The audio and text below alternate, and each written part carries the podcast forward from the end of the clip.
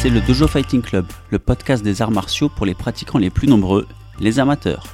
Même si la pratique n'est pas professionnelle, la passion n'en est pas moins bouillante. Les arts martiaux amateurs en France, c'est des milliers de clubs, majoritairement gérés par des bénévoles qui encadrent des enfants, des adultes, pour une saison ou pour toute une vie. Ce terreau amateur, il est aussi à la racine des vocations professionnelles.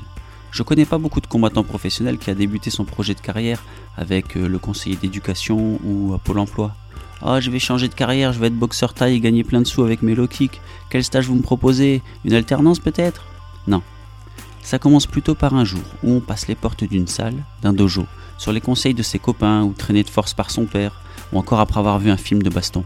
On s'entraîne une fois et ça suffit pour être convaincu. On est fait pour ça. Les disciplines avec compétition ouvriront parfois la voie de la professionnalisation aux plus talentueux, aux plus chanceux ou à ceux qui sont bien entourés. Tout ça à la fois parfois.